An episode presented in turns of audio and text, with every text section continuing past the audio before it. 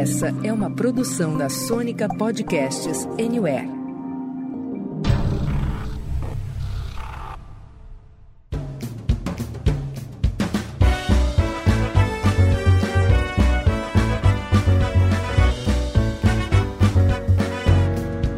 Você está ouvindo Senta que lá vem Update uma parceria do Update or Die e do podcast Senta que lá vem spoiler, que todas as sextas-feiras traz para você os principais lançamentos dos serviços de streaming.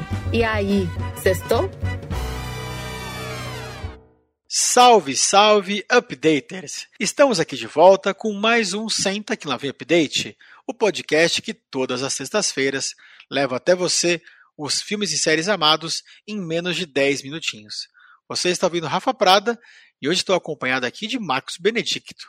E aí, Marcudo, estamos cada vez mais perto do Natal, hein, Marcudo? Fala, Rafa, pessoal. É, o Natal tá chegando e parece que a Marvel deu um presente para os fãs. Será? Estão falando bem, estão falando bem. Mas ó, antes a gente falar disso aqui e de outras estreias de 13 a 19 de dezembro, deixo aquele convite para você que está entrando aqui pela primeira vez. Siga a gente no seu agregador de podcast favorito para receber em primeira mão todos os nossos episódios e ficar devidamente updatado e updatado dos principais lançamentos da Netflix, da Disney Plus, da Prime Video, Apple TV Plus, Globoplay, HBO Max, cinemas e companhia limitada. Combinado? Partiu, Norbinha!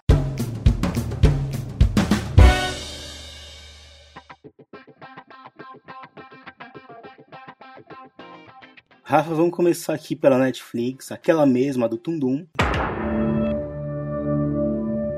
E traz uma das grandes estreias da semana. Com o presente de Natal adiantado, o canal libera nesta sexta-feira a segunda temporada de The Witcher, a série que adapta a franquia de livros do autor polonês Andrzej Sapkowski, a mesma fonte que inspira os jogos da CD Projekt Red. Depois do atraso causado pela pandemia, o para sempre Superman Henry Cavill coloca de volta a peruca branca e assume o papel do bruxeiro. A semana ainda tem a estreia do filme italiano A Mão de Deus, do premiado roteirista e diretor Paolo Sorrentino, de Odivo e A Grande Beleza. O longa conta a história do garoto Fabietto Schiza, na Nápoles da década de 1980, empolvorosa com a chegada da lenda do futebol Diego Maradona.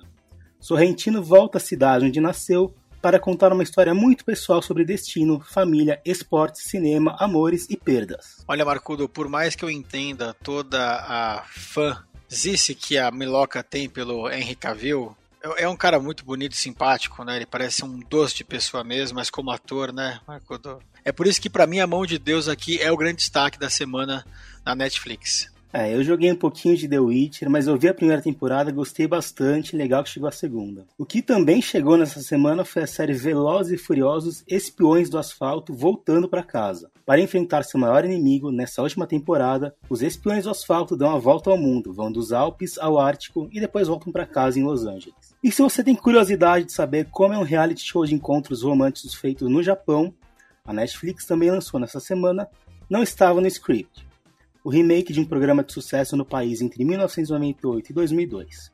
Na série, duas pessoas que nunca se viram antes são escaladas para viver uma história romântica, tendo como guia um diário contendo apenas um esboço do roteiro desse enredo. A música de abertura do grupo japonês Sekai no Owari. Marcão, vou te fazer uma pergunta aqui. Será que vai acabar um dia Velozes e Furiosos? Ou nunca vai ter fim? Eu não sei, aliás, eu nem conhecia essa série, sendo bem sincero, viu, Rafa? Eu imaginei, mas quando muita gente não conhece.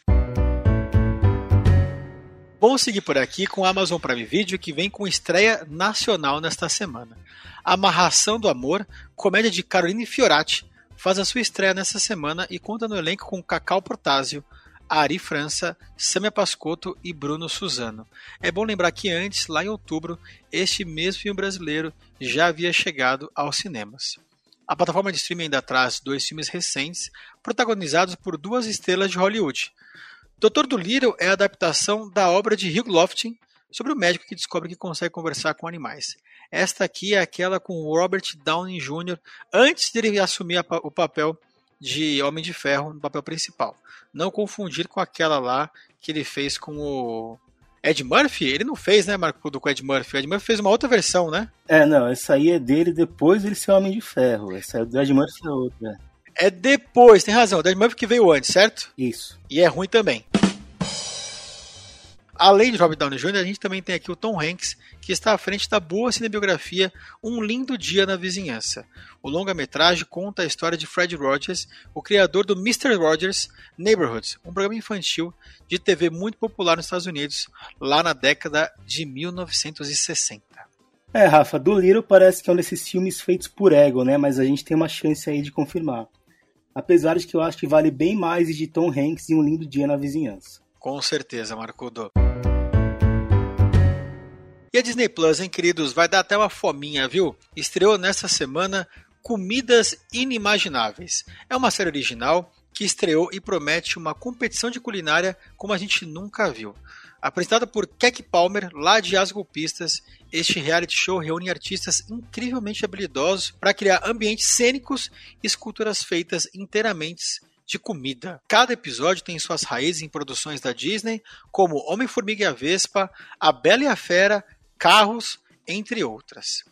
Tem ainda também na Disney Plus o documentário em duas partes de Apollo, reconstruindo a jornada espacial. Lançado em 2019, no aniversário de 50 anos dos primeiros passos da humanidade na Lua, a produção reexamina a missão Apollo da NASA sob uma nova perspectiva, mergulhando o espectador na incrível aventura dos astronautas que realizaram este feito impressionante, nunca mais alcançado. É verdade, Rafa. Ao contrário de você, eu não sou tão fã de realities culinários, mas eu gosto de assistir às vezes. E a premissa desse, desse Comidas Inimagináveis é bem curiosa, eu vou experimentar. Marcodô, experimente, porque eu já vi o primeiro episódio e é impressionante, é muito diferente do que a gente já viu aqui. Vale daquele bizu. Na HBO Max, a grande novidade da semana é a estreia da minissérie original Station Eleven. O drama traz uma história pós-apocalíptica na qual a humanidade foi quase inteira dizimada pela pandemia de uma poderosa gripe. Como chamariz, a trama vai usar algumas linhas do tempo diferentes para que a história seja contada. E lá na Apple TV Plus, o menos segue sendo mais.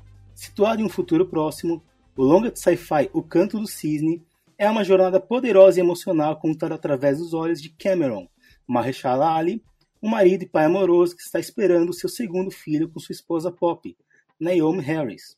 Quando Cameron é diagnosticado com uma doença terminal, ele é apresentado a uma solução alternativa pela sua médica Glenn Close para proteger sua família do luto. Enquanto Cameron debate se deve ou não alterar o destino de sua família, ele aprende mais sobre a vida e o amor do que jamais imaginou. Olha, Marcudo, esse sci-fi da Apple TV Plus tem prometido muito, né? É, a gente torce para que seja um sci-fi mesmo, né? Não igual Encounter lá com Uriza Med, que não é bem um sci-fi. E é bom destacar também Station Eleven, que a HBO está apostando bastante nessa minissérie, apesar de ter sido mal avaliada depois que lançou. Eu vou apostar aqui enquanto tu cisne, Marcudo. Tem tudo para fazer sucesso nesse final de semana. É, eu também gosto de sci-fi. Com um cara com o calibre do Mahershala Ali, acho difícil dar errado. Nesta semana, a Globoplay libera também o documentário O Caso Prevent Senior. História do convênio especializado em idosos que, com quase 600 mil clientes, protagonizou um escândalo na pandemia. Acusaram de distribuir remédios inúteis e aplicar tratamentos sem autorização durante a grande pandemia de Covid que ainda assola o nosso país e o mundo, né, Marco Dô? É, esse caso Prevent Senior é uma das histórias mais tenebrosas que a gente viu no Brasil nos últimos tempos. E olha que é difícil atingir esse posto. E de documentário a Globo Play entende, né? Vi de outro caso muito bem contado, o Evandro. Aliás, a gente falou dele lá no episódio 144 do SKLVS. Vamos falar de cinema que nessa reta final de ano segue cheio de estreias e eu trago a maior da semana. Homem-Aranha sem volta para casa conta com Peter Parker sendo desmascarado e não conseguindo mais separar sua vida normal dos grandes riscos de ser um super-herói. Quando ele pede ajuda ao Doutor Estranho, os riscos se tornam ainda maiores e o forçam a descobrir o que realmente significa ser o Homem-Aranha.